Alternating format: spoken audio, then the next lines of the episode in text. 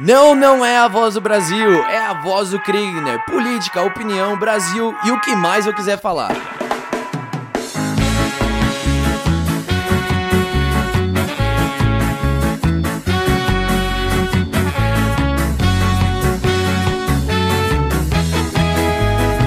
Bem-vindos ao primeiríssimo podcast A Voz do Kriegner. Esse podcast que nasceu para fazer com que você seja ainda mais informado, menos alienado e muito mais interessado naquilo que acontece no seu, no meu, no nosso Brasil varonil. Cara, eu amo o Brasil e a gente vai ficar por dentro daquilo que está acontecendo aqui. Custe o que custar, nós vamos participar das decisões, daquilo que acontece no nosso país. Hoje a gente vai falar de muita coisa que aconteceu na semana passada, coisa como a reforma da Previdência, a gente vai falar sobre essa polêmica toda a respeito do golpe militar, ditadura, é, comemora, não comemora, o quanto que isso é importante para o nosso país ou não. Será que a gente está falando de um monte de coisa que não nos leva a lugar algum? Vamos discutir um pouquinho mais hoje e também vamos falar sobre essa bagunça institucionalizada no nosso Ministério da Educação, a pasta do nosso país que melhor, que mais recebe dinheiro e que pior tem administrado os recursos financeiros do nosso país. Para onde vai a educação brasileira? Aonde é que nós vamos chegar dessa forma? Muito obrigado por você acompanhar aqui o podcast A Voz do Kriegner. Se você não tá ligado, entra lá no Instagram, segue lá arroba Kriegner para você ficar sempre informado de tudo que está acontecendo, de todas as novidades no nosso governo, no nosso setor público e também bastante opinião. Também segue lá no YouTube youtube.com barra canal do Kriegner, o nosso canal que a gente tem informações desde a época da eleição até cada vez mais nós vamos postar novos vídeos a partir dessas próximas semanas também e aqui no Spotify você pega esse, esse podcast que vai estar disponível toda semana, vai ter novidade aqui. Você pode ficar por dentro daquilo que a gente está pensando, daquilo que eu estou falando sobre o Brasil e você pode interagir também. Por favor, não deixa de mandar sua opinião, sua sugestão e todo o resto que você quer falar. Então vamos lá, vamos falar de coisa boa, vamos falar de coisa polêmica e coisa cara pra caramba. Vamos falar de reforma da Previdência. Cara, eu não vou te dar uma aula aqui a respeito de quais são os pontos mais importantes da reforma da Previdência, eu só quero te explicar um pouco o que, que é esse negócio de Previdência e por que, cargas d'água, nós precisamos de uma reforma no nosso sistema de Previdência Social. O porquê que tá todo mundo brigando, por que, não pode deixar do jeito que tá. Cara, Previdência, você conhece ela melhor, talvez, como a sua aposentadoria. Talvez é a, é a parte da previdência que você mais se aproxima e é aquela que mais te interessa. Sua aposentadoria, depois de vários anos que você trabalhar, vai chegar aquele dia em que você vai poder pendurar suas chuteiras e falar: finalmente eu não vou fazer mais nada de trabalho, eu vou fazer o que eu quiser fazer da minha vida, vou comprar um apartamento em Santos, vou acordar ao meio-dia e vou ficar vivendo de boa. Essa é a previdência social. Na verdade, essa é a previdência social para alguns dos mais privilegiados. A previdência social para outras camadas não te dá uma segurança tão forte assim. Mas vamos lá, por que, que a gente precisa de uma reforma urgente na nossa Previdência? Porque o sistema brasileiro de Previdência Social, assim como diversos outros sistemas instaurados em outros países, foi baseado em uma lógica deficitária, ou seja, ele já começou devendo. A gente às vezes começa alguma coisa na nossa vida dessa forma e a gente já aprendeu que não é a melhor coisa. Se você já começa no vermelho, você está com a corda no pescoço, está difícil a situação e é assim que está a situação da, situa da, da previdência social no Brasil. Nós precisamos de uma reforma para mudar esse cenário. Qual que é o cenário? O cenário é que hoje, desde que a previdência foi instaurada, desde que o sistema de previdência social foi instaurado no Brasil, nós temos a população contribuinte de hoje pagando a conta da previdência da população que já está aposentada. Então, hoje, cara, você pensa, você pode ter a ideia de que quando você contribui, você que é um funcionário CLT ou você que contribui autonomamente lá para a previdência social, você pode ter a ideia de que você dá um dinheiro para o governo, o governo pega aquele seu dinheirinho, coloca num cofre que tem o seu nome, seu RG, seu CPF, tranca aquele cofre e só vai resgatar aquele dinheiro depois que você se aposentar, quando você já estiver lá na melhor idade. A verdade é que não, não é assim que funciona o sistema de previdência social no Brasil. Na verdade, isso não funciona, não funciona dessa forma em nenhum lugar do mundo. A forma como funciona é, toda vez que você contribui mensalmente para a previdência social, o seu dinheiro ele vai direto para poder pagar os gastos da, da previdência, do sistema de previdência social que estão sendo gastos hoje. Então você paga a aposentadoria, você paga o seguro de vida, o seguro saúde, na verdade, você paga as licenças médicas, enfim, você tem tudo isso sendo tirado daquele dinheiro que você contribui. E é assim que funciona desde sempre. Ou seja, o salário dos aposentados de hoje sai do bolso daqueles que estão contribuindo hoje. E quando você se aposentar, você que é jovem que está me ouvindo agora, quando você e eu, nós nos aposentarmos lá para frente, vão ser os jovens daquela época que vão contribuir para o nosso pagamento, para o pagamento da nossa aposentadoria. Esse é um sistema que ele é baseado em dívida, é um sistema que está cada vez mais insustentável. Por quê?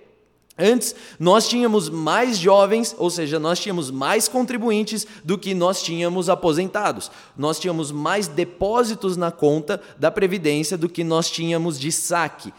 Hoje, no Brasil, nós temos uma pirâmide etária, ou seja, a média de idade da população que está se alterando. Logo, logo, nós vamos ter mais pessoas fazendo saques da conta do que jovens fazendo depósito na conta. E quando eu falo jovens, eu não estou dizendo só é, pessoas é, é, é jovens de idade, eu estou dizendo pessoas que são contribuintes. Nós vamos ter mais pessoas tirando da conta do que pessoas colocando na conta. E você sabe muito bem, por experiência própria, que quando você tira tira mais dinheiro do que você põe dentro da sua conta, sua conta fica no vermelho. Seu sistema todo fica no vermelho, você fica deficitário, você não tem crédito, você não tem dinheiro, e isso acontece com a sua vida pessoal. Imagina o que vai acontecer com as contas do governo quando esse dinheiro acabar. Quantas pessoas podem correr o risco de perderem a sua aposentadoria, mesmo tendo contribuído tantos anos ao longo das suas vidas? Cara, isso aqui já entra um parênteses. Pensa, se você é jovem, você está me ouvindo, você que é jovem universitário, está começando sua carreira, está começando a administrar suas próprias finanças, pensa numa coisa junto comigo. Invista numa previdência privada. Vai atrás de um banco, vai atrás de um fundo, vai atrás de alguma coisa que te dê uma garantia que é além do governo. Não dependa das garantias do governo, porque elas não são eternas, elas não são infalíveis, elas não são perfeitas, tá bom? Aqui vai meu primeiro conselho com muito amor e muito carinho para todos vocês. Invistam numa previdência privada, isso vai fazer a diferença no momento em que você se aposentar lá mais para frente, depois que você então largar, largar não, né? Você der uma diminuída no ritmo da sua carreira. E é por isso então, porque a nossa população ela está envelhecendo, porque nós temos várias necessidades econômicas, porque nós temos tanta coisa acontecendo que nós precisamos de uma reforma. Não dá para ficar do jeito que está. Aliás, uma pessoa, uma grande pensadora brasileira, uma grande pessoa, uma pessoa que é admirada demais pela sua inteligência, nossa ex-presidente Dilma Rousseff, ela já dizia: vai ser necessário no futuro muito próximo uma reforma na nossa previdência. Cara, ela disse isso em 2016 disse isso em outros episódios também.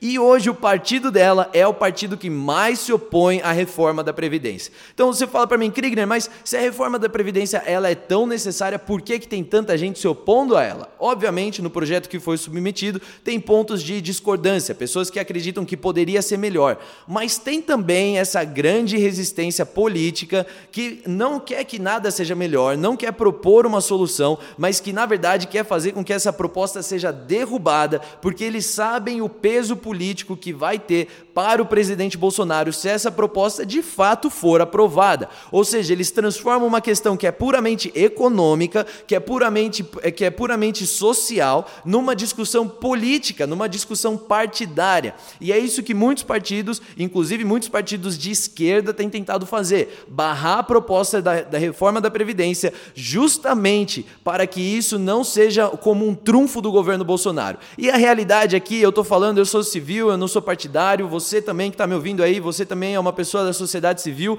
você, se você é um político, se você é um militar, tudo bem, mas eu estou falando aqui com gente, cidadão normal, Você e eu, nós não estamos interessados nos trunfos políticos dos partidos. Nós não estamos interessados nos trunfos políticos daqueles que nós elegemos ou daqueles que foram eleitos pela população. Nós estamos interessados nos trunfos do nosso país. E isso passa pela economia, isso passa pela nossa sociedade, isso passa por diversos aspectos que são fundamentais para a gente garantir uma, um bom país e um bom governo para o nosso Brasil. Então, cara, se você tem aquele amigo chato que quer politizar a discussão da reforma, reforma da Previdência, manda esse cara estudar, manda esse cara pesquisar, porque o que a gente tem é uma necessidade financeira urgente, tá bom? Se você quer mais detalhes, você consegue encontrar na internet várias análises de economistas bem renomados para você não dizer que é o Kriegner que está falando. Não, tem outros caras que podem falar com muito mais propriedade o que, que é essa reforma da Previdência e como que você pode fazer parte disso. E aqui outro tema que nós tivemos ao longo dessa semana, que foi um dos temas polêmicos,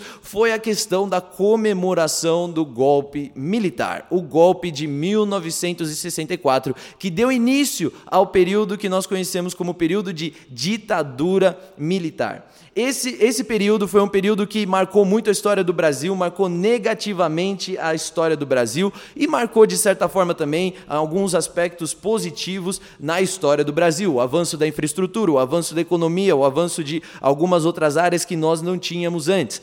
Mas isso é uma coisa que tem que ficar claro para nós na história: não existe justificativa que justifique de uma forma plausível a instauração de uma ditadura. Ditadura não é bom. Quando você tira a voz do povo, quando você tira a oportunidade do povo escolher para que caminho ele quer seguir, você está limitando e, de certa forma, até mimando o povo. Não existe maturidade sem liberdade de escolha. Se nós olhamos para o Brasil hoje a gente fala, cara, o nosso país não tem maturidade política, não sabe escolher os seus representantes, boa parte disso é porque por muitos anos, por mais de 20 anos, nós não pudemos escolher os nossos representantes e nós tivemos a nossa voz, de certa forma, cerceada. Então, uma ditadura não é nada que a gente possa comemorar, mas ao mesmo tempo, nós precisamos parar de olhar para trás dessa forma tão viciada. Os debates políticos, eles estão sempre voltando para 64, estão sempre voltando lá para 2016, estão sempre voltando lá para outros anos. A gente precisa parar e cobrar dos nossos representantes para olharem para frente, tá bom? Então, se você tem aquele amigo chato que além de ser contra a reforma da previdência, também quer ficar dizendo que o golpe de 64, parará, parará, pergunta aí, o que você acha do Brasil de hoje? O que você acha que a gente pode fazer hoje pelo nosso país. É um debate propositivo, olhando para o Brasil do futuro, que a gente precisa abraçar. E a outra coisa que aconteceu também nessa última semana, nós vimos uma bagunça, nós vimos uma briga, nós vimos essa zona toda acontecendo no Ministério da Educação. Cara, é impossível que uma pasta tão importante como o Ministério da Educação, uma pasta tão fundamental, que, que traz tantas. É, que tem o potencial de levar o Brasil para o próximo nível, de levar o Brasil para ser de fato o país que a gente quer que o Brasil seja, esteja sendo liderada sem o mínimo de um planejamento, sem o mínimo de coordenação e liderança, tanto política quanto técnica também. Sabe, o papel de um ministro, ele, ele passa por essa questão política, mas ele também precisa ter um entendimento técnico daquilo que ele está falando. E nessa semana nós vimos o, o, o ministro da Educação, Ricardo Vélez, indo diante aos aos deputados da Comissão de Educação apresentando um planejamento que deixou muito a desejar. Muito a desejar. Foram vários os discursos de, de, de deputados de direita, deputados de esquerda, deputados de centro, deputados de cima e de baixo, deputado de tudo que é lado falando, ministro, pelo amor de Deus, já são três meses no governo e não foi possível ainda o Ministério da Educação elaborar um planejamento digno de ser então contemplado aqui e ser analisado pelos próprios deputados, que tem por função constitucional constitucional analisar o trabalho do Poder Executivo. É a função dos caras. Mas se eles não têm um documento, se eles não têm um planejamento, se o ministro da Educação não está pautando uma, de uma forma de organização, de fazer a gestão do ministério de uma forma coerente, é impossível fazer a fiscalização. Logo, logo, se continuar dessa forma, nós vamos encontrar erros que são erros que vão demorar gerações para serem consertados. Gente, a nossa educação no Brasil ela sofre demais. É, e, e um dos um uma das questões é a questão ideológica, uma das questões é essa questão que a gente fala bastante, mas pior é a questão de gestão da educação, a questão de prioridades, a questão de boa aplicação dos recursos. Isso não é uma ideologia de esquerda, isso não é uma ideologia de direito, de direita. Isso é uma questão de como você fazer uma coisa andar para frente. E a gente precisa fazer o nosso Ministério de Educação andar para frente. Esses foram três destaques aí da última semana e que servem como panorama, na verdade servem como um holofote que estão apontando aí para aquilo que vai acontecer nessa semana, aquilo que nós estamos prestes a ver, quem sabe haverá uma substituição dentro do Ministério da Educação, quem sabe vai ter uma aceleração no processo da votação da reforma da Previdência, eu não sei, mas o que eu quero trazer para você é que você fique ligado naquilo que está acontecendo no seu país, não perca tempo. E também não pense que se você só deixar para os caras resolverem e você falar assim, ah, eu não entendo muito bem disso, isso, alguém que entende melhor vai saber. Não! Você é o cara que tem poder para poder falar, você é a, é a, pessoa, você é o eleitor, você é a eleitora que coloca os líderes políticos lá no lugar onde eles estão. Por isso eles precisam prestar contas a você.